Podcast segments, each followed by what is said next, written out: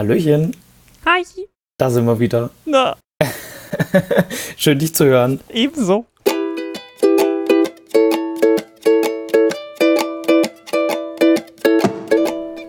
Hallo und herzlich willkommen bei Yay Comics. Ich bin Carlos und Lara ist dabei. Hello. Und in dieser Folge zu Gast Maximilian Hillerzeder. Uh.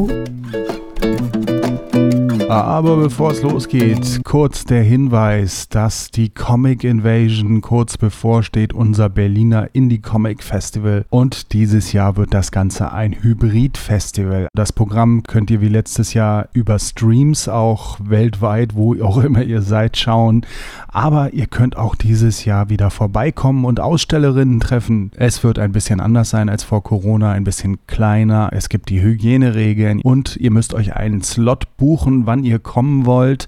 Ihr habt zwei Stunden Zeit, dann durch das Museum zu laufen. Wie immer kostenlos und für alle, aber ihr müsst euch vorher anmelden über das Ticketsystem vom Museum für Kommunikation. Aber es lohnt sich vorbeizukommen, denn neben den Ausstellerinnen gibt es auch im Museum noch Aktionen, Workshops, für Kinder zum Beispiel auch einige Sachen. Es gibt zwei Ausstellungen, die Stipendiumsausstellung, also vom Comic-Stipendium hier in Berlin. Es gibt die Ausstellung VorbilderInnen und ihr könnt das ganze Museum einfach kostenlos besuchen. Am 4. und 5. September ist das Hauptfestival, die Comic Invasion im Museum für Kommunikation. Und jetzt, jetzt am Wochenende, eine Woche vor dem Hauptfestival, startet schon unsere Satellitenwoche. Da geht's schon los vom Freitag, dem 27. bis zum darauffolgenden Freitag, dem 3. gibt es schon in Berlin eine ganze Reihe von Comic-Events, aber auch Corona-bedingt. Dieses Mal gibt es auch virtuelle Satellitenveranstaltungen,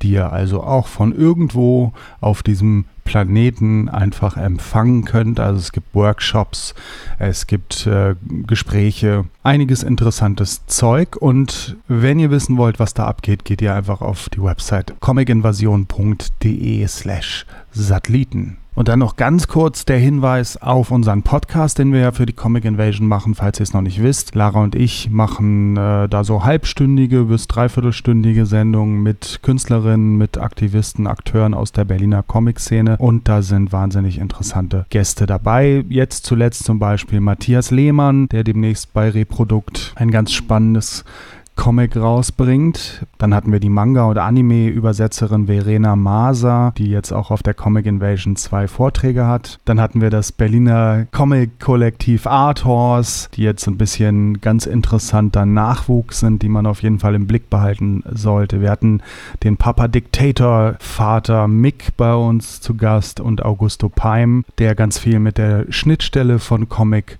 und Journalismus zu tun hat. Also hört mal rein, falls ihr den Podcast noch nicht auf dem Schirm habt, den Podcast der Comic-Invasion. Wann warst du denn das letzte Mal in einer Comic-Ausstellung, Max? Oh, gute Frage.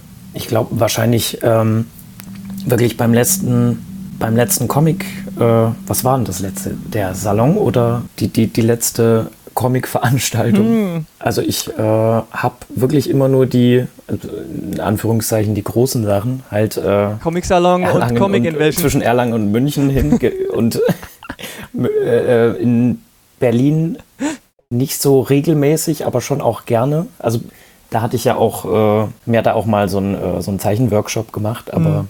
ich glaube, das ist schon ein bisschen länger Hm. her. Aber du bist auch, wenn es geht, auch in München?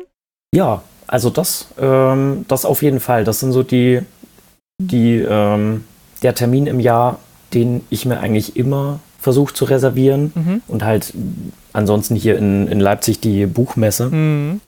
Da komme ich ein bisschen einfacher hin. Mhm. Aber das ist schon, also für mein Gefühl, die, ähm, das sind so die Gelegenheiten, wo man fast alle Leute dann auch trifft. Da, äh, da sind auf jeden Fall die meisten versammelt. Abgesehen jetzt von Frankfurt vielleicht oder diese ähm, Comic-Cons, die es Mhm. jetzt seit ein paar Jahren gibt, die, ähm, da bin ich bis jetzt noch nicht hingekommen, einfach auch wegen der, wegen der Entfernung und so. Mhm. Genau, aber das wird wahrscheinlich die, das letzte Mal gewesen sein, dass ich vor, vor so Leinwänden stand und mir Originale angeguckt habe. Ja, okay, aber lass uns mal ein bisschen ähm, den Leuten erzählen, die dich vielleicht noch nicht kennen, wer du eigentlich bist. Ach ja. Fangen wir mal ganz vorne an. Du sitzt gerade in Leipzig, kommst du auch aus Leipzig? Nee, ursprünglich aus Bayern. Ich bin nach Leipzig gezogen zum Studieren und ähm, war dann da erstmal drei Jahre, bevor äh, ich angenommen wurde an der Hochschule. Aber genau, das war 2014 das Studium angefanng und äh, genau, drei Jahre vorher, seitdem bin ich hier. Was war das für ein Studium? Ähm, nennt sich Grafikdesign uh, äh, und Grafikdesign und Buchkunst und dann eben später in der Fachklasse mit Schwerpunkt dann auf Illustration. Mhm. Und da ist dann eben die, am Ende die, äh, als Diplom der, äh, der Comic dann entstanden. Mhm. Das war der, der Anlass, warum ich das gemacht habe. Warum wolltest du das studieren? Das war so ein bisschen teils, teils. Also ich habe gute Sachen gehört von der Illustrationsklasse, dass man eben Illustration überhaupt so in der Form mit äh, in dem Schwerpunkt studiert und ich wollte ungern einfach ähm, Grafikdesign oder Kommunikationsdesign, wie das äh, an anderen, anderen Städten funktioniert, da habe ich mich nie so richtig sicher gefühlt. Und mh, teilweise dann eben auch die Stadt. Also ich bin relativ spontan hierher gezogen und fand aber Leipzig einfach prinzipiell schön und habe mich hier wohlgefühlt und habe es dann deswegen auch ein paar Mal versucht, mich zu bewerben, eben obwohl es am Anfang nicht so äh, nicht unmittelbar geklappt hat, weil ich gern äh, tatsächlich bleiben wollte hier. Ja, und ähm, hattest du da schon mit Comics zu tun oder bist du da erst später zugekommen? Äh, doch, also Comics mache ich im Prinzip immer schon. Also das, das stand nie in Frage, dass ich was anderes machen will. Ich habe dann eher so ein bisschen geguckt, wo, also eben, das ist der Grund, warum ich eben in die Illustrationsrichtung gehen wollte und nicht gesagt habe, ich versuche das irgendwie als Grafikdesigner oder mhm. ich interessiere mich für, äh, für Design im weiteren Sinne, sondern ich wollte schon auch konkret versuchen, so gut es geht in Deutschland eben das mit dem Comic-Thema zu, zu vereinbaren mhm. und da ein bisschen dazu zu lernen. Was für Comics haben dich so geflasht? Ähm, angefangen hat das das ist eine gute Frage. Also wahrscheinlich ist es so ein bisschen parallel gelaufen. Einerseits aus der, ähm, aus der Pfarrbuchhandlung, in, in die ich als Kind immer gegangen bin, so die Sachen wie Gaston und also viel so der, der franco-belgische Bereich mhm. und dann dazu Werner und ähm, Dragon Ball aus, äh, aus, aus dem Buchhandel dann. Das waren so die ersten Sachen, die ich dann angefangen habe abzuzeichnen. Zünftige Mischung.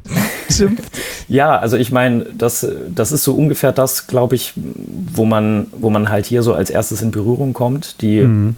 erfolgreichen Mangas und die äh, so ein bisschen mh, mm, quatschigen Comic-Alben, die man so am, in der Bahnhofsbuchhandlung bekommt. Aber das hat mir eigentlich immer ganz gut gefallen. Mhm. Vor allem das Schöne bei, bei Dragon Ball und bei den Mangas ist ja auch, dass es da viel in so eine World-Building mhm. Szenario reingeht und das, das fand ich auch immer toll an, an Gaston und diesen Geschichten, die in diesen, wenn das in so Bürogebäuden gespielt hat und Leute irgendwie da so, so eine Art Mini-Kosmos mit unterschiedlichen Charakteren, die irgendwie so ihre Aufgaben haben, das, das war immer das, was ich super fand. Und habe dann versucht selber eben äh, mir dann so eine Art Werner-Charakter ausgedacht und den in so ein Bürogebäude gesetzt. Und dann gab es zwischendrin aber so äh, Kampfturniere noch. Also ich habe das komplett äh, versucht, so meine eigene Welt zu bauen und alles eben so reingeschmissen, was es gab. Mhm. Das war, äh, das war immer so das, was mich interessiert hat. Mhm. Also äh, Werner Ball Z hast du dann quasi erfunden? Genau, genau, das ist von mir. Ja. nee, aber das Interessante ist, dass man, dass wenn man das weiß, dass das seine ersten Einflüsse waren, dass man dieses, diese, diese, diese, diese Einflüsse durchaus auch in deinen äh, Comics jetzt noch merken kann, finde ich. Ja. Ohne dass es, dass es so offensichtlich ist. Also wenn man es nicht weiß, fällt es, glaube ich, nicht so auf. Aber wenn man es weiß, dann merkt man das schon gerade zum einen eben dieses Worldbuilding. Wenn ich jetzt diese ähm, verschollenen Comics mir so vorstelle, die, oder auch dein Apokalypse-Ding, das ist genau dieses Worldbuilding-Ding, wo dann auch so Leute miteinander da, äh, in ihrem Kosmos leben, aber gleichzeitig ja. eben auch dieser Humor, vor allem dieser bisschen absurde Gaston-Humor der, und, und Werner-Humor, der da so ein bisschen übertrieben ist und, und ähm, nicht so dieser, dieser flache, ja, also ich meine, er ist manchmal schon flach bei Wärme, aber ich meine jetzt nicht dieser, dieser Standardhumor, den man so aus Comics kennt, würde ich sagen. Also ist schon oft auch so ein bisschen mh, hm, subversiv, und so. Also ich finde, das, das steckt, das, das, das, das merkt man schon, dass das so wie so eine weiter, so als, als hätte man das weiterentwickelt, so ein bisschen, aber mit eigener Kreativität ordentlich angereichert, mindestens, wenn nicht sogar umgekehrt, eigentlich die eigene Kreativität damit angereichert. Naja. ja, klingt alles gut, danke. also ich, es, es ist ja immer so, dass ähm, dass KünstlerInnen das nicht so gerne hören, wenn man sagt, Mensch, deine Zeichnungen, das sieht ja aus wie oder wow, dein Comic erinnert mich total an, weil das ja oft auch so ein bisschen die eigene Identität so ein bisschen dann abspricht, aber das, so meine ich das eben nicht. Ich finde einfach nur, also ich finde nicht, dass die Verschollen oder Mertens oder irgendwelche Comics überhaupt sehen oder fühlen sich überhaupt nicht an wie Gaston oder Werner, aber sie haben so ein bisschen diesen, es hat diesen Vibe so ein bisschen. Und wie waren dann so deine Anfänge mit dem Comics machen? Also, oder wie ging es dann weiter vor allem? Die Anfänge haben wir ja schon gehört. Ähm, naja, wie es dann direkt weiterging. Ich habe angefangen in so, in so College-Blöcke, auf so Karo-Papier halt meine ersten Comics einfach so frei Schnauze, einfach Panel für Panel zu zeichnen für mich. Mhm. Wie ich es dann lustigerweise später im, beim Seecomic auch wieder gemacht habe. Das war, das war so ein bisschen der erste Comic, wo ich wirklich einfach gesagt habe, ist mir egal jetzt. Ich mache mir da vorher keine Gedanken. Ich zeige jetzt einfach, worauf ich Bock habe, eine, eine Seite am Tag und dann gucke ich mal, wo es hingeht. So hat das insgesamt angefangen und dann halt, ähm, als es angefangen hat, dass meine Eltern äh, bei AOL eingestiegen sind und mhm. wir ähm, nicht mehr so ein mega kratziges Modem hatten und dann eben über verschiedene Comic-Zeichenkurse und Bücher dann im Internet auf, äh, auf so Plattformen gekommen bin und dann eben relativ schnell Comics fürs Internet gemacht, irgendwann geschafft, meinen eigenen Blog online zu stellen und dann eben halt da so in die, in diese autobiografische, was jetzt mittlerweile stark abgenommen hat, habe ich das Gefühl, also hat sich zumindest verlagert vielleicht auf Instagram und so, ähm, da in diese, diese Autobio-Comic-Blogger-Szene äh, gekommen. Ja, was ja so ein Riesending war irgendwie, ne? Ja, also da, da gab es mal richtig viele und auch Leute, die das äh, sehr regelmäßig und, äh, und, schön vernetzt auch gemacht haben. Das war dann so diese Welle mit Sarah Burini und Beetlebaum und so. Genau, genau. Flix hat das ja auch, äh, auch lange gemacht und äh, ja, einige andere haben es auch gemacht. Flausen ja. und so, das waren so die, genau. die Leute ja, äh, das war irgendwie dann das, was mich irgendwie gehuckt hat, was ich so halb auch immer noch mache. Ähm, einfach diese kurzen Episoden, so versuchen auf einem kleinen Raum irgendwie eine Geschichte zu erzählen und das dann einfach schnell hochladen, die Likes abgreifen und dann die, die nächste mhm. Sache machen und dann. Und dann von den Likes fett einkaufen gehen. Genau, da, sich davon so ein bisschen äh, zu ernähren, während man dann an, anfängt, an so größeren Projekten nebenbei zu arbeiten, die sich halt sehr lange hinziehen und äh, wo es sehr lange dann teilweise braucht, bis man da irgendwie das Ganze an die Öffentlichkeit bringen kann. Also das fand ich für mich immer eine ganz, äh, das war so die, die schönste Art zu arbeiten, dass man eben einerseits den Kontakt zu den Leuten hat mit diesen kleinen Sachen mhm. und aber trotzdem im Hintergrund immer das Ziel hatte, schon auch einfach gerne Bücher zu machen und, und längere Geschichten, weil man da ja dann auch eben ganz andere Geschichten erzählen kann. Ja, aber das Feedback ist wahrscheinlich ein ganz anderes, ne? Also da hast du dann wahrscheinlich ständig dann die Kommentare bekommen und ähm, also hast du dir wahrscheinlich hart erarbeitet, schätze ich mal. Genau, das, das Feedback auf, je nachdem, was jetzt gerade für ein Thema ist, ist ja auch im, im Internet immer noch mal eine andere Geschichte, ob es jetzt nur positiv oder auch negativ ausfällt, aber Genau, also das ist, das ist eine andere Szene, wenn man jetzt Bücher bringt. Ich habe so ein bisschen die Hoffnung, dass man das schon auch mittlerweile vielleicht mit auf so einer Grundleserschaft irgendwie aufbauend äh, schon auch ein bisschen besser verkaufen kann als früher. Mhm. Aber ähm, die Reichweite ist bei, bei kürzeren Sachen im Internet sowieso immer, immer eine ganz andere, weil das ja die Art ist, wie man da so eher Sachen konsumiert. Ja. Und hast du da aber dann schon längere Sachen vorbereitet auch und geplant? Ich glaube, deine ersten längeren Sachen waren dann so 24 Stunden Comic-Tage, oder?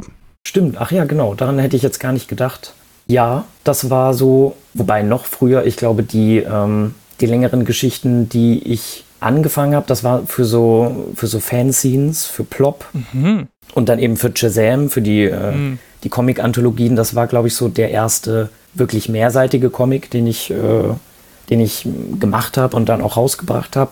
Und ansonsten war dann, glaube ich, das, äh, das erste, das erste wirkliche Großprojekt dann der, der Seecomic. Also das, äh, als ich auf hoher See verschollen war, weil das wirklich ganz, ganz organisch irgendwie passiert ist. Ich habe angefangen, Seiten zu zeichnen und dann ist irgendwie so eine Geschichte entstanden und dann irgendwann war die Geschichte vorbei und irgendwie bin ich dann an Quimby gekommen und Jörg meinte, wollen wir das nicht als Buch bringen? Und ich habe gesagt, ja und dann ist das irgendwie passiert und dann äh, war das der, der erste Comic, den ich rausgebracht habe, als ich mal auf hoher See verschollen war. Das war so der, das erste richtige Buch, würde ich sagen. Und das schon Mhm. voller Meta-Kommentare. Ja, na klar. Na klar. Wie, wie bist du da rangegangen? Hast du die wirklich eins zu eins dann einfach so als Buch gedruckt? Oder manche Leute überarbeiten das ja dann nochmal? Ähm, ja, aber ich nicht, weil das auch noch vor dem Studium war. Also ich habe auch, muss da letztens erst wieder dran denken, ich hatte auch keine Ahnung von, von InDesign oder so. Ich habe wirklich die Seiten einfach mit Photoshop zurecht, äh, zurecht gezimmert und einzeln abgespeichert und ich glaube dann als, äh, als PDF alle einzeln beim, bei der Online-Druckerei hochgeladen oder so. Also da ist im Nachhinein wirklich nicht mehr viel passiert. Mhm. Eine Seite habe ich, glaube ich, rausgelassen, weil das, eine, weil das zu Meter gewesen wäre. Ich hatte da so eine Linus Volkmann äh, Phase und der kam auch im Comic vor und das hätte man wirklich nicht verstanden, worum es da geht, wenn man, wenn man jetzt nicht den Blog aktiv verfolgt hätte. Aber sonst ist äh, im Prinzip alles dann eins zu eins so im Buch auch abgedruckt worden. Mhm. Und wie war da so das Feedback? Ich glaube, überraschend gut. Also, ähm, Warum überraschend?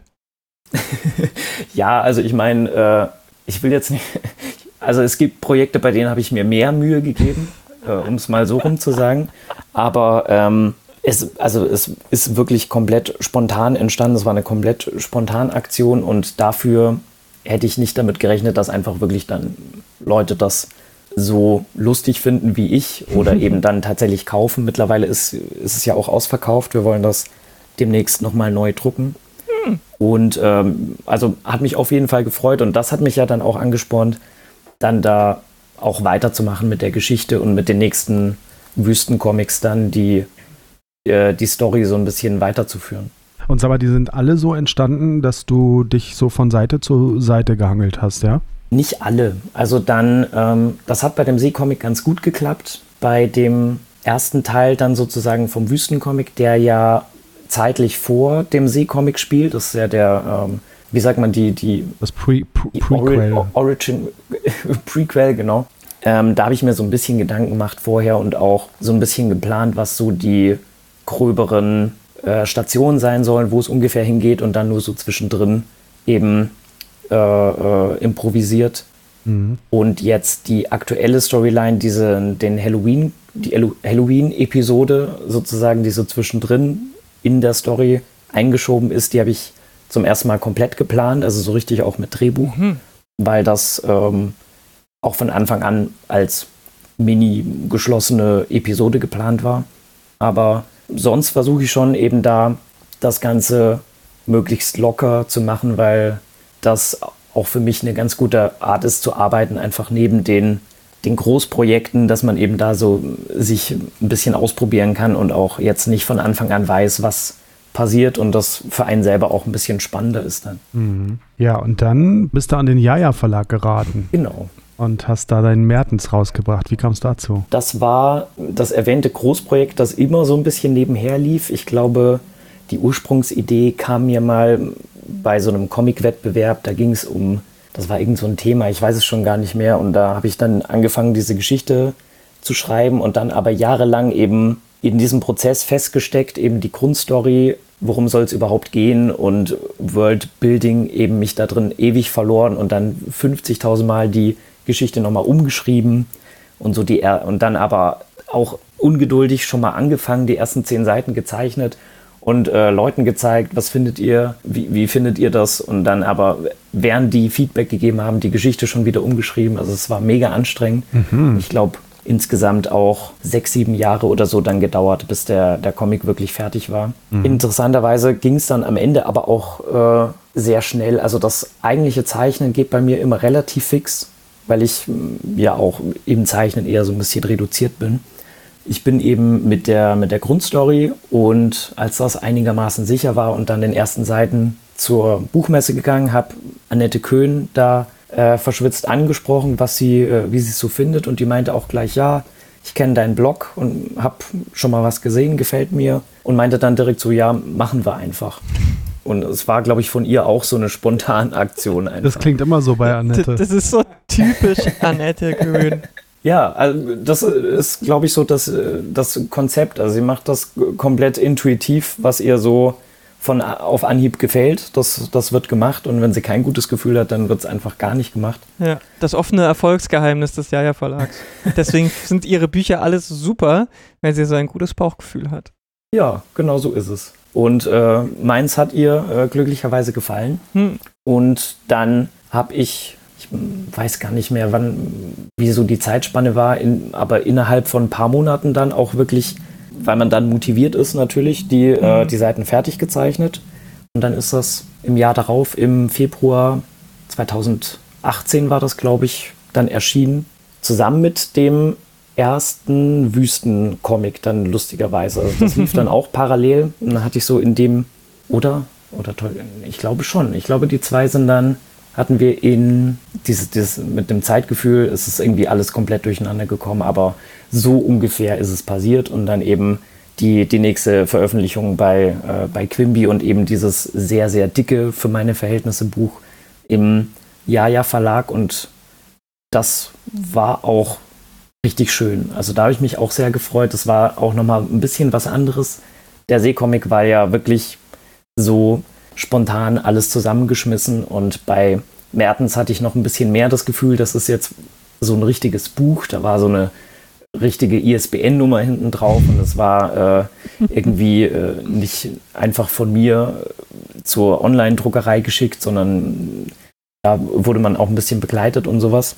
Und ähm, da fühlt man sich nochmal ein bisschen, äh, bisschen professioneller auch.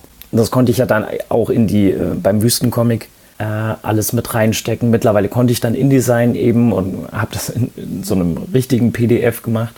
Das äh, ist dann auch, äh, ist eben auch ein schönes Gefühl, wenn man, wenn man merkt, es kommt so ein bisschen voran und mittlerweile mhm.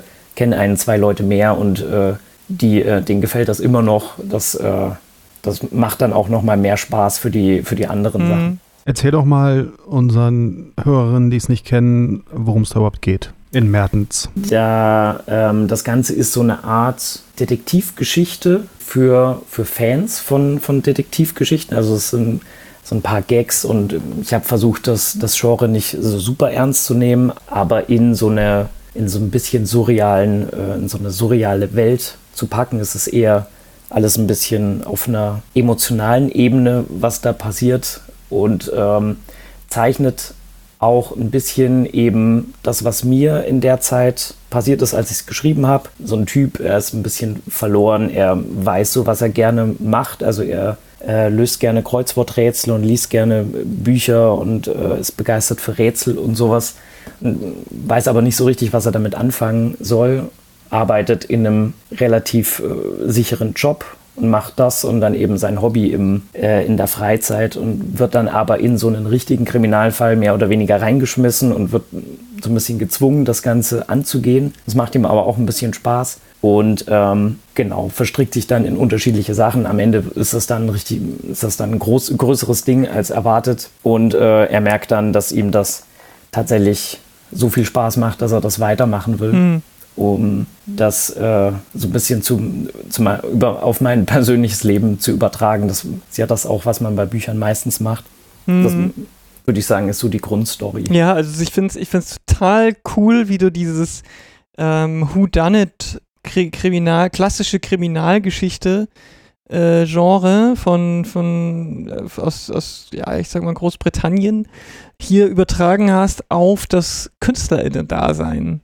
Also ich finde das richtig, ich finde das total gut passend und auch sehr gelungen, wie du da quasi dann, äh, also das, das kommt auch, das ist jetzt nicht so kodiert oder, oder so uneindeutig oder so, so, ja, so schwierig wie jetzt vielleicht vorher, wie du vorher meintest, mit diesen ganzen Anspielungen bei, bei auf hoher See und Wüste, sondern ich finde, man, das kommt schon sehr schnell durch, dass das da auf dieses diese ganze Ängste, die dann, die man damit hat und ähm, diese, diese Fragen, die man sich stellt, äh, dass man als Künstler dann sagt, ja, aber das schaffe ich doch alles gar nicht und finanziell ist das nicht drin und ähm, deswegen lieber diesen monotonen, äh, festen Job zu machen, das ist viel besser und ein bisschen nebenher, das macht doch auch Spaß, aber gleichzeitig merkt man eben, dass die Hauptfigur Mertens da eben doch mehr gerne machen würde. Und wenn man, wenn sie, wenn sie sich darauf einlässt, eben schon auch es einfach mehr erfüllender ist als dieser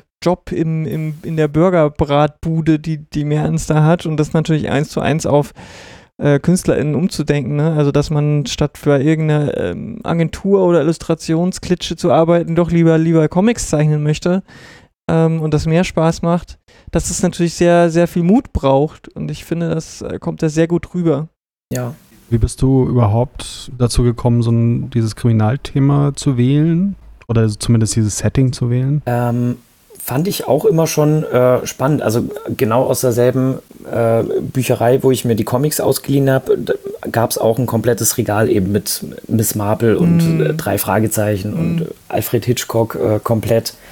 Ähm, das fand ich immer schon irgendwie auch schön und das habe ich immer gerne gelesen. Mhm. Und äh, diese so ein bisschen sehr klischeehaften und, äh, und kitschigen alten Kriminalromane hatte ich einfach das Bedürfnis, das so ein bisschen, äh, ein bisschen zu verwursten dann. Hast du dich da nur so für diese klassischen Kriminalromane interessiert oder ähm, bist du jetzt auch so auf dem True Crime Zug mit am begeistert? Am Mitfahren? Nee, tatsächlich gar nicht. Also das ist mir dann zu, das ist mir zu real. Ich finde die alten Sachen gerade gut, weil man sich da ähm, davon so ein bisschen distanzieren kann. Aber eigentlich bin ich, wenn es jetzt, äh, wenn es jetzt so richtig blutig wird und, äh, und so Thriller-mäßig, bin ich eher raus. Das, das ist nicht, mhm. das ist nicht mein Gemüt. Ich versuche, äh, mache auch selber eher lieber die Geschichten, die so ein bisschen ähm, nicht, nicht, wie sagt man, nicht, nicht, äh, nicht, nicht vom, vom Jugendschutz her äh, noch einigermaßen durchgehen, würde ich Und, sagen. Und äh, das heißt Tatort, ja oder nein? Äh, nee, Tatort habe ich noch nie gesehen, aber jetzt gar nicht unbedingt, weil ich mich gruseln würde. Das hat sich hm. irgendwie gar nicht so sehr ergeben. Ich nie so das Bedürfnis, das hm, zu gucken. Okay, okay. Aber äh, dieser ältere Stil von diesen Whodunits und so weiter, Sherlock Holmes vielleicht auch noch, wobei der ja teilweise durchaus ein bisschen brutaler ist. Professor Van Dusen, kennst Pro du den? Oh ja. Nee, sagt mir nichts. Das ist eine Hörspiel Hörspielreihe. Ah, okay. Also es, äh, es basiert auf einer Roman- Reihe oder Kurzgeschichtenreihe, weiß ich gar nicht so genau. Ähm, aber ist im Wesentlichen eine Hörspielreihe, die von den 70ern bis in die 90ern von Rias produziert wurde. Und äh, der greift so ganz stark das Sherlock Holmes-Prinzip auf. Also du hast da das geniale Detektivgenie, der aber in dem Fall sich nur als äh, Hobby-Kriminologe bezeichnet. Mhm und seinen Watson, der in dem Fall ein Journalist ist, der als Chronist mitreist und alles aufschreibt. Und ähm, ja, die Reisen um die Welt, 80 Teile gibt es davon. Und äh, das ist wunderbar produziert mit, mit äh, fantastischer Musik, mit großartigen Sprechern, äh, Theaterschauspielern, die zu der Zeit auch ganz bekannt waren, ganz viele bekannte Stimmen, Synchronstimmen auch mhm, und so. Also Carlos hat mich damit auch schon infiziert. Das ist wirklich sehr empfehlenswert, gerade für dich, wenn du sowas magst. es gibt tatsächlich auch Comics, da mm, würde ich eher von abraten. Ja, die sind allein visuell eher sehr cartoonesk. Während die Hörspiele was sehr Ernsthaftes haben. Die haben zwar sehr viel Humor auch, die sind schon, sind schon deutlich auch Komödien, aber die haben auch eine, irgendwie eine Ernsthaftigkeit. Mhm. Ja, eben so, wie die ne? früher halt auch. Dieses, dieses leicht suffisante. Genau distanzierte, aber im, im Kern steckt ja doch immer auch äh, natürlich ein ernsthaftes Thema oder eben ein richtiger Kriminalfall. Also ich glaube, da, das wäre was für dich. Vielleicht äh, kannst du ja mal coole Comics daraus machen. okay, ja, sehr gern. Aber zurück zu deinem äh, Comic Mertens. Der ist ja ziemlich eingeschlagen, ne? Hat hm. zumindest einen Preis gewonnen, worüber ich mich sehr gefreut habe, ja. Den Ginkgo. Ja, dann hast du mit diesen Millionen, die du durch den Comic Mertens verdient hast, was angefangen? Na, das, dasselbe wie vorher auch reinvestiert in äh, Essen und Internetanbieter und weitergemacht mit dem nächsten Projekt. Also ich meine, die, ähm, das hat sich so ein bisschen eingependelt jetzt, dass anscheinend immer nebenher so der, der Webcomic läuft und ich diese Wüstencomics als, äh, als so ein mhm. bisschen Zeitvertreib äh, oder eher sowas, vielleicht so eine Art wöchentliche Übung, um, um, nicht, um nicht einzurosten. Und dann eben aber relativ bald nach Mertens schon auch einfach wieder das Bedürfnis hatte, ein größeres Buch zu machen, das zusammenhängt, das dann eben jetzt letztendlich der, der, der Diplom-Comic war. Es liegen ja immer sehr viele Jahre dann äh, dazwischen, bei, mhm. äh, wenn man wirklich diese Drehbuchart äh, des Arbeitens wählt. Und das war auch dann wieder so eine Geschichte, die aber schon sehr viel älter war. Also die erste, das erste Mal, dass ich das angefangen habe, was es dann jetzt letztendlich wurde, war mal zu einem Comicgarten in Leipzig. Hatte ich irgendwie aus, äh, aus so einem Impuls einfach das Gefühl, ich will auch mal so kleine Scenes machen, irgendwie so ein Mini-Heft. Und habe dann 20 Seiten so eine ganz kleine Kurzgeschichte gemacht über so zwei Leute, die äh, auf dem Balkon sitzen und kiffen, während im Hintergrund die Apokalypse passiert, einfach weil ich das als Idee, weil ich das irgendwie lustig fand. Und ähm, das dann zu Hause ausgedruckt und getackert und ähm, fand das irgendwie lustig und habe dann da auch noch, ich glaube, zwei, drei weitere Hefte gemacht, die dann auch immer an den 24-Stunden-Comic-Tagen entstanden sind, also meistens, weil sich das angeboten hat, dann einfach trotzdem am Ende, wenn man schon mal so eine anstrengende Aktion macht, dann trotzdem irgendwie auch was in der Hand zu haben, äh, was dann so eine abgeschlossene Geschichte ist, die man, die man auch drucken kann. Und habe dann aber eben irgendwie gemerkt, das interessiert mich doch mehr und habe dann auch mich zu der zu diesem ganzen Apokalypse-Thema noch ein bisschen belesen und wollte dann da eben doch auch mehr draus machen als jetzt einfach nur ein Sammelband von den kleinen Geschichten. Und das war aber auch schon vor Märtens, glaube ich, dass ich diese kleinen Geschichten gemacht habe und dann eben, als das vorbei war, gesagt, dann nehme ich das jetzt als nächstes Projekt und äh, mache da eine richtige Geschichte draus. Mhm, mh, mh, mh, mh. Und die äh, Scenes in Englisch, warum in Englisch? Ähm, das war äh, teils, teils, glaube ich sogar. Also ich habe, ich weiß gar nicht mehr, was zuerst da war, entweder auf Englisch gezeichnet und dann danach äh, übersetzt auf Deutsch. Aber ähm, die gibt's also jetzt gibt es sie nicht mehr, aber die gab es äh, teilweise in, in zweifacher Ausführung, mhm. einmal in Deutsch und Englisch. Dann lass uns aber doch mal zu deinem großen Thema gerade kommen. Weil du hast ja ein bisschen was, ähm, du, du bist ja was am Machen dran. Ja. Erzähl doch mal. Also es ist eben der äh, schon, schon angesprochene Comic, der fertig ist. Das war ja mein Diplomprojekt. Ich habe den abgeschlossen, da ein, zwei Bände äh, selber gedruckt, um es mal in der Hand zu haben. Aber eben jetzt schon auch das Ziel, das, äh, das richtig rauszubringen in einer größeren Auflage. Mhm. Und ähm, die Geschichte ist eben die, der, der, äh, die Apokalypse ist in vollem Gang. Man hat so Naturkatastrophen, Meteoriten, das ganze, äh, die ganzen schlimmen Sachen. Die äh, Guten sind teilweise schon entrückt im Himmelreich sozusagen. Und es laufen überall Engel die, äh, die die frohe Botschaft verkünden wollen und aber eben vereinzelt Leute, die zurückgeblieben sind, die eben noch auf ihren Balkon, äh, Balkonen sitzen und äh, irgendwie zurechtkommen müssen. Das war so die, äh, das Grundszenario. Und dann eben die, ähm, was mich dann interessiert hat daran, als ich das weiter gestrickt habe, war im Prinzip die Frage vor diesem Hintergrund, wenn man eben dann guckt, wie wird das in der Bibel beschrieben, wollte mich äh, da relativ äh, nah auch dran halten an diese Offenbarung des Johannes. Ist ja alles sehr eng getaktet, was nach und nach äh, passiert, mhm. wie die Welt genau untergeht und äh, wie, wie viele äh, Leute da nach und nach äh, vernichtet werden und was das dann aber im Endeffekt für Leute sind, die da übrig bleiben. Wenn man jetzt nach biblischen Maßstäben geht, sind das ja nicht alles böse, böse Menschen, sondern eben alle, die so ein bisschen ihre, ihre Issues haben und habe da eine kleine Gruppe dann eben von Leuten, die so versuchen, mit sich selbst klarzukommen, mit ihren äh, toxischen Freunden, mit ihrer Sexualität mhm. und Geschlecht und das alles in mehr oder weniger Alltagsbegebenheiten äh, aufarbeiten, zusammen Gartenfeste machen oder eben zusammen äh, sich im Keller treffen und da Computerspiele spielen mit Zombies.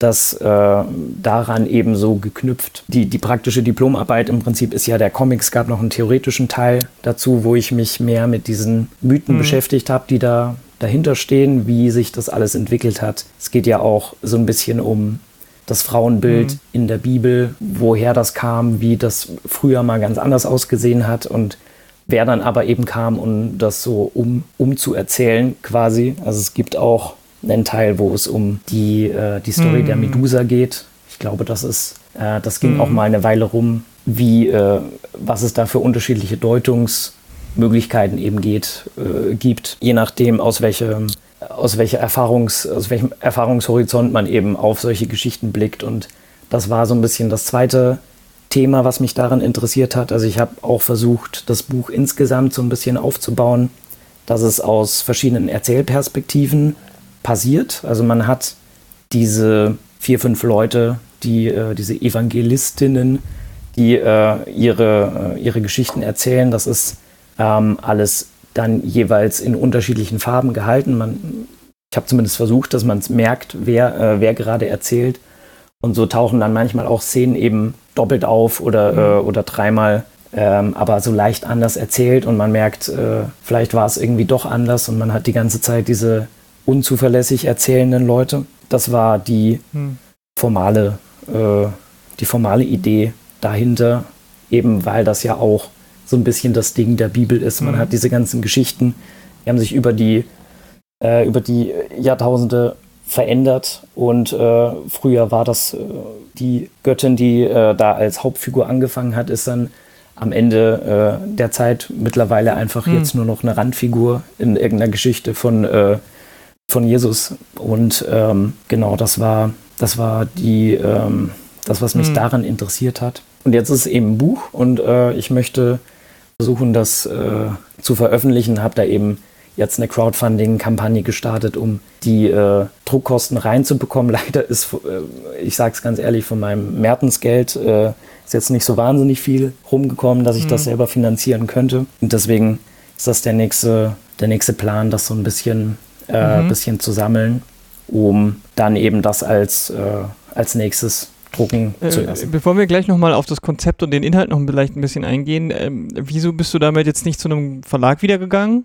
Ähm, das habe ich überlegt, aber ähm, dadurch, dass ich wirklich, also einerseits habe ich so ein bisschen Bock drauf auch, also das ist ja auch als Diplomarbeit entstanden, habe ich es ja auch eben bei einer Druckerei binden lassen und äh, das Cover mhm. gebastelt mhm. und solche Sachen. Irgendwie hatte ich so ein bisschen das Bedürfnis, einfach von vorn bis hinten auch so ein Buch mal selber zu machen, mir selber eine ISBN zu kaufen und solche Sachen einfach um die mhm. Erfahrung zu haben. Und andererseits ist das auch ähm, im Vergleich zu Mertens so ein vielleicht persönlicherer Comic geworden. Also da steckt auch noch mal, da stecken so ein paar andere Sachen noch drin, die mir eben wichtig sind. Und ich hatte so ein bisschen dann schon lange überlegt. Es macht schon vieles einfacher, wenn man, wenn man hm. die, diesen Verwaltungsaufwand nicht hat. Aber habe mich dann dazu entschlossen, das einfach selber zu machen, damit da dann doch nicht noch irgendeine andere Person drin hängt oder man irgendwie, Verlage haben ja doch alle auch ihre eigenen Geschichten mhm. und ähm, Sachen, die da noch mitschwingen, um das einfach komplett nur auf mhm. meine Schultern zu nehmen, ähm, war mir das dann wichtig, das einfach mal komplett, komplett alleine zu machen. Das ist natürlich auch ähm, dann aber auch eine Menge mehr Arbeit, ne? Es ist auf jeden Fall mehr Arbeit, aber wenn eben das ganz naja, wenn es einigermaßen gut funktioniert, ähm, ist es trotzdem auch immer eine finanzielle Sache. Also es ist, also Verlage machen schon eine ganze Menge, aber ähm, man kann, muss am Ende dann doch immer überlegen, was, was dann äh, hinten rauskommt, wenn man wirklich jahrelang hm. an so einem Buch arbeitet. Hm. Macht man sich natürlich sowieso nicht äh, jetzt keine Illusion, dass man dann am Ende da äh, große Sprünge damit machen kann, aber macht trotzdem einen Unterschied, ob man halt dann am Ende das, was man reinsteckt, an Einnahmen wieder zurückkommt oder ob äh, man dann für jedes Buch irgendwie äh, mhm. 6% mhm, oder sowas äh, vom, vom, äh, vom mhm. Erlös bekommt. Und am Ende muss man vielleicht halt trotzdem. Am Ende muss man vielleicht irgendwann noch seine eigenen Bücher zurückkaufen, um die Rechte zurückzubekommen, wie es jetzt irgendwie Joscha Sauer kürzlich mal gepostet hat. Das passiert auch, genau, ja. Also man gibt natürlich Verantwortung äh, ab, aber man gibt halt auch dann äh, immer mal äh, auch mhm. die, die Rechte an mhm. der ganzen Geschichte ab.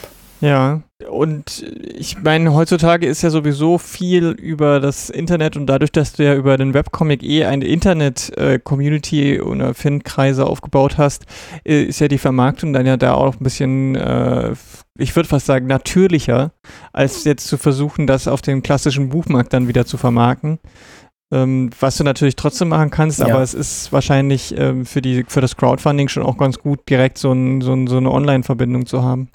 Ja, also das, äh, das ist meine Hoffnung auf jeden Fall, dass eben mir mittlerweile Leute auch folgen, die meine Sachen kennen, die äh, denen das Spaß macht und die da gerne dann in dem Fall auch so ein bisschen mitwirken möchten, um das Ganze ja sozusagen zu produzieren. Und äh, je mehr Leuten das gefällt, desto mehr Bücher kann ich ja dann auch drucken. Also das ist ja dann auch der Vorteil, man mhm. bekommt ja auch dann, wenn man sich selber drum kümmert, mhm. unmittelbarer das Feedback. Wie viele Leute wollen das überhaupt haben? Funktioniert das?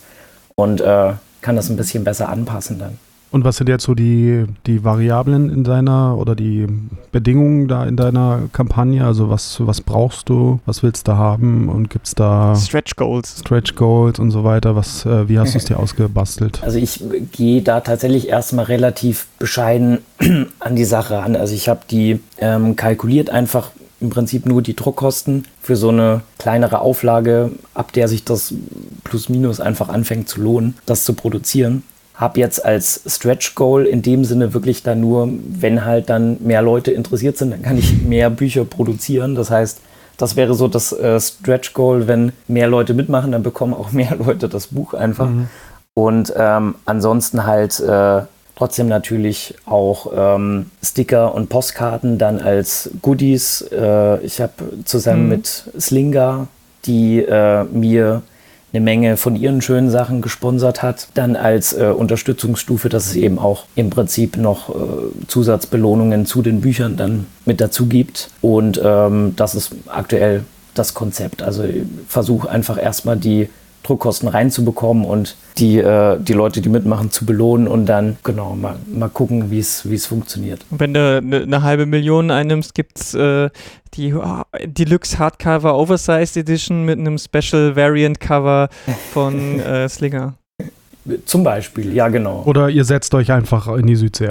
Das ist die zweite Idee, genau. Entweder das oder das. Ähm, ich habe das, äh, das Buch ist schon relativ so ähm, also vom Aussehen, ich habe überlegt natürlich, was könnte man als Stretch Goal machen, aber ähm, dadurch, dass ich die ganze Kampagne mache, mhm. weil ich das Buch unabhängig und so machen will, wie es mir gefällt, ist das schon so geplant. Also ist der, der, der Umschlag als solches dann eben auch mit Klappen, mhm. weil ich das schön finde.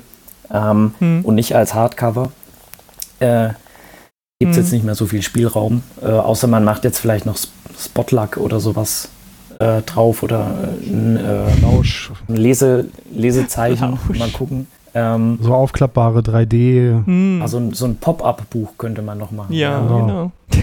Ja, mal gucken. Also wenn eine halbe Million dann zusammenkommt, dann machen wir da vielleicht nochmal äh, Gedanken. Ja.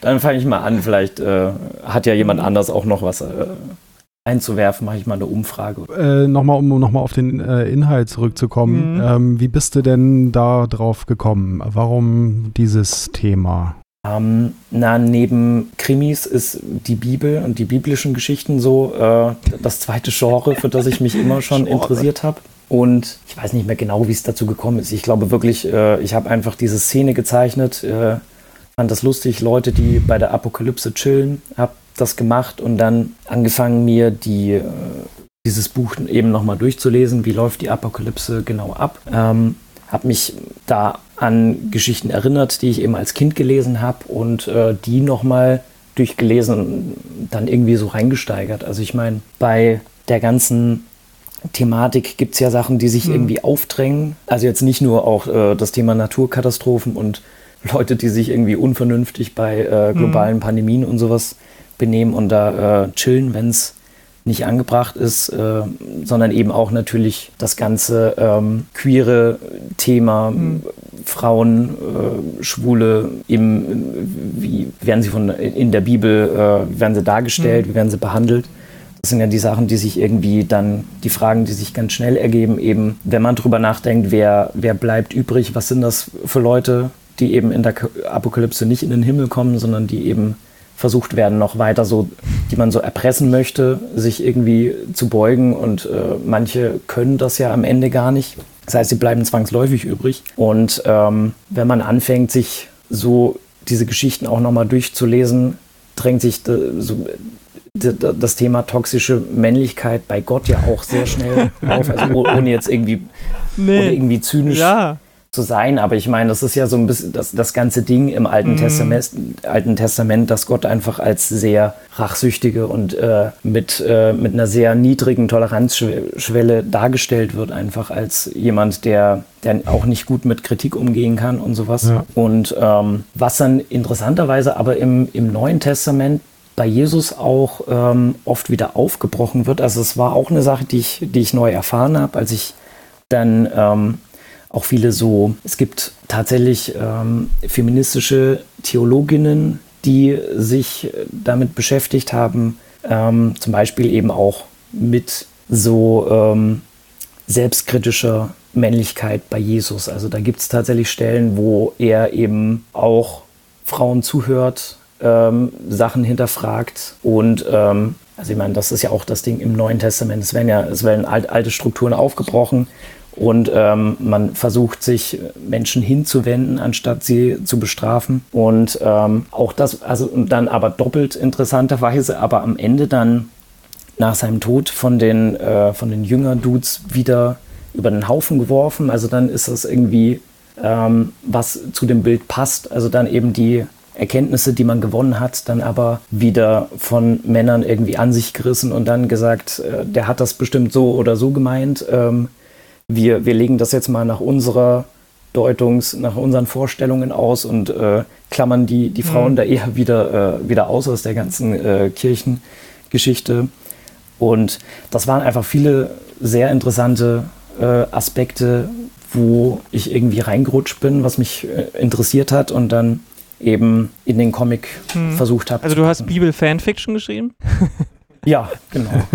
Äh, so ein bisschen auch mit mit äh, sexy ja. Cosplay und so, das, äh, das, das steckt alles Fall. drin. Wie würdest, würdest du sagen, du bist auch äh, religiös? Hat das damit auch zu tun? Ähm, das habe ich noch nicht so richtig rausgefunden. Also ich bin auf jeden Fall mit den Geschichten aufgewachsen. Also ich habe so, ähm, wenn man sagen kann, nostalgische, ähm, emotionale Verbindung zu vielen von diesen Geschichten einfach und zu, zu dem Vibe, der, der darüber kommt. Welche biblischen Geschichten der Apokalypse hast du in deiner Kindheit gelesen?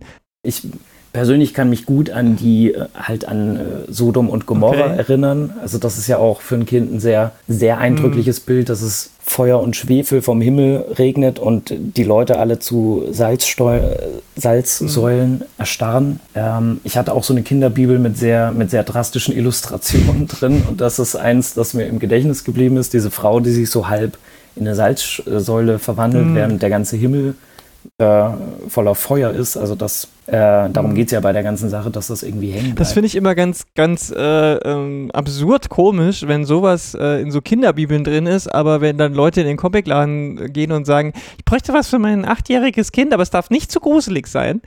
Dann denke ich mir immer, ja, dann schaut doch mal in diese Bibeln rein, äh, was ihr euren Kindern sonst so erzählt. Also es ist ja schon echt krass brutal. Auch ähm, die Geschichten von Adam und Eva und ähm, all diese anderen biblischen Geschichten, die sind ja immer ziemlich hardcore. Deswegen äh, würde ich auch niemals sagen, dass das für Kinder geeignet ist. Ähm, aber, aber ja, klar, also da blickt man wahrscheinlich ähnlich nostalgisch drauf wie andere auf, äh, weiß ich nicht, äh, Star Wars. Star Wars. Ne? Also ja.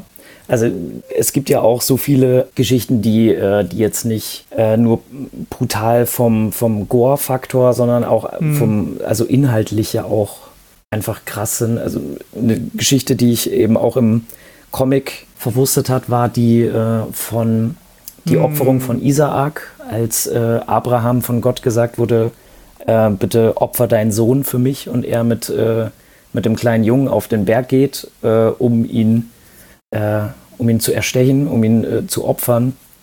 Das äh, ist auch so eine ganz klassische Sache, die äh, halt auch in so eine männliche Sozialisation irgendwie mit reingeht. Also auch diese, ich meine, wenn man über diese Themen nachdenkt, dann kommt einem ja auch äh, so mm. Vater-Sohn-Beziehung, äh, Gott und, und Männer, wie, wie das Ganze weitergegeben wird nach unten quasi und wie man äh, wie man das Ganze mit, mitkriegt. Und also die Geschichte wird, da geht es natürlich auch um unterschiedliche Deutungen. Also ich meine, die, die offizielle Lesart ist ja die, dass äh, Gott äh, sozusagen keine Menschenopfer mehr, äh, äh, mehr verlangt. Das ist ja sozusagen die Moral aus der Geschichte. Das, das wird ja positiv gelesen, mhm. dass, äh, dass er das kurz, kurz, vor, kurz vor Schluss dann doch verhindert und sagt, Abraham, nee, du musst das doch nicht machen.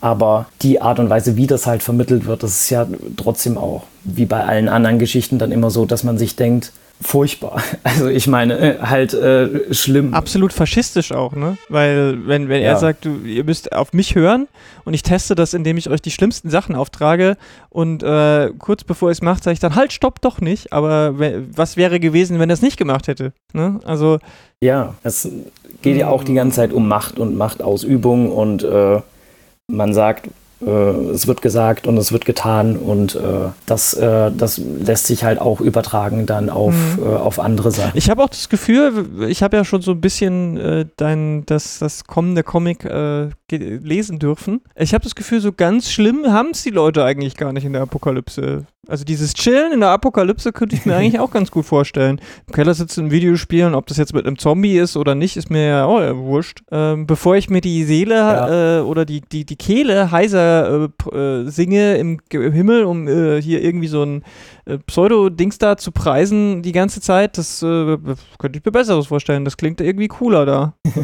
ja, ja, also ich meine, das äh, dazu kommt ja dann auch immer. Also man gewöhnt sich an, an Zustände, man weiß irgendwie so im Hinterkopf, das ist irgendwie äh, nicht so 100% in Ordnung. Es sind schon viele Leute gestorben und so, aber man kann sich einigermaßen arrangieren und diese Gruppe von, von Leuten haben ja auch kurz mal dann diesen Impuls, dass sie sich irgendwie zusammenrotten und so eine Revolution starten und ähm, verläuft sich dann aber nach und nach, weil dann doch alle irgendwie wieder mhm. unterschiedliche Vorstellungen, äh, Vorstellungen haben. Der eine bekommt einen Job angeboten und äh, denkt sich, man könnte ja auch von innen versuchen, was zu machen und dann arbeitet man halt zusammen und so und am Ende steht man wieder äh, vor, äh, vor, den, äh, vor, den, vor denselben Problemen wie am Anfang. Also das, darum geht es ja auch, dass äh, bei welchen Systemen macht das irgendwie mhm. Sinn, die irgendwie äh, die anzugehen und versuchen da so dran rumzudoktern und äh,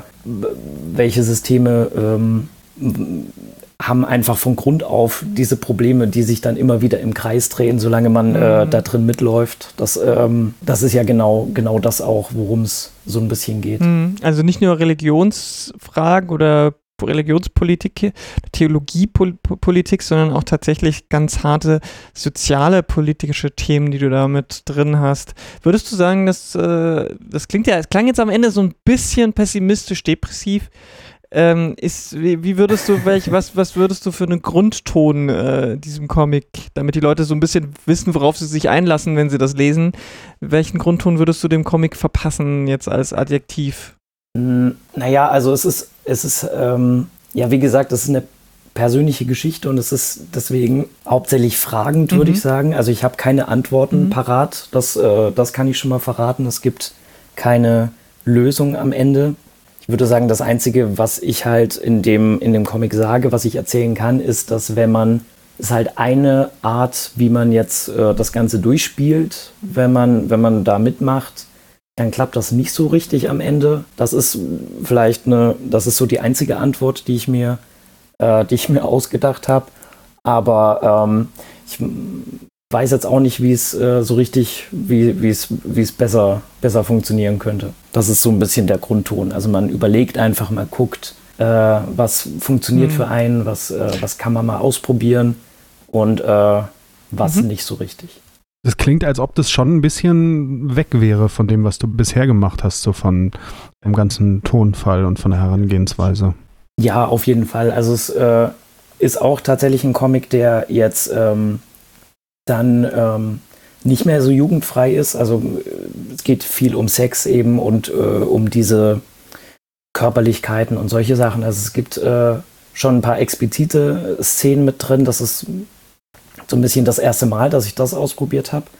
Und ähm, ansonsten, genau, also das ist ja auch mit der Grund, warum ich jetzt nicht gesagt habe, ähm, obwohl das natürlich alles gute Leute sind. Also ich muss das, glaube ich, auch nochmal betonen. Quimby und, und Jaja Verlags ging jetzt nicht darum, dass ich gesagt hätte, äh, tschüss, äh, ich mache jetzt mein eigenes Ding, sondern eben, dass Buch einfach da aus den ganzen anderen Sachen ein bisschen rausfällt und ich eben das gerne, gerne separat gehabt habe. Ja, super spannendes Projekt und die gute Nachricht ist, in dem Moment, in dem ihr das hier hört, ist die Kampagne schon erfolgreich gewesen. Also die Druckkosten sind schon finanziert. Ihr könnt aber trotzdem eine Woche könnt ihr da noch mitbacken und das Projekt unterstützen. Und seine alten Sachen sind natürlich auch absolut empfohlen von uns. Ähm, die bekommt ihr im Quimby Shop oder Mertens beim Jaja Verlag. Vielen Dank, dass du dir die Zeit genommen hast. Ja, gern. Wir sagen Tschüss und bis zum nächsten Mal. Tschüss.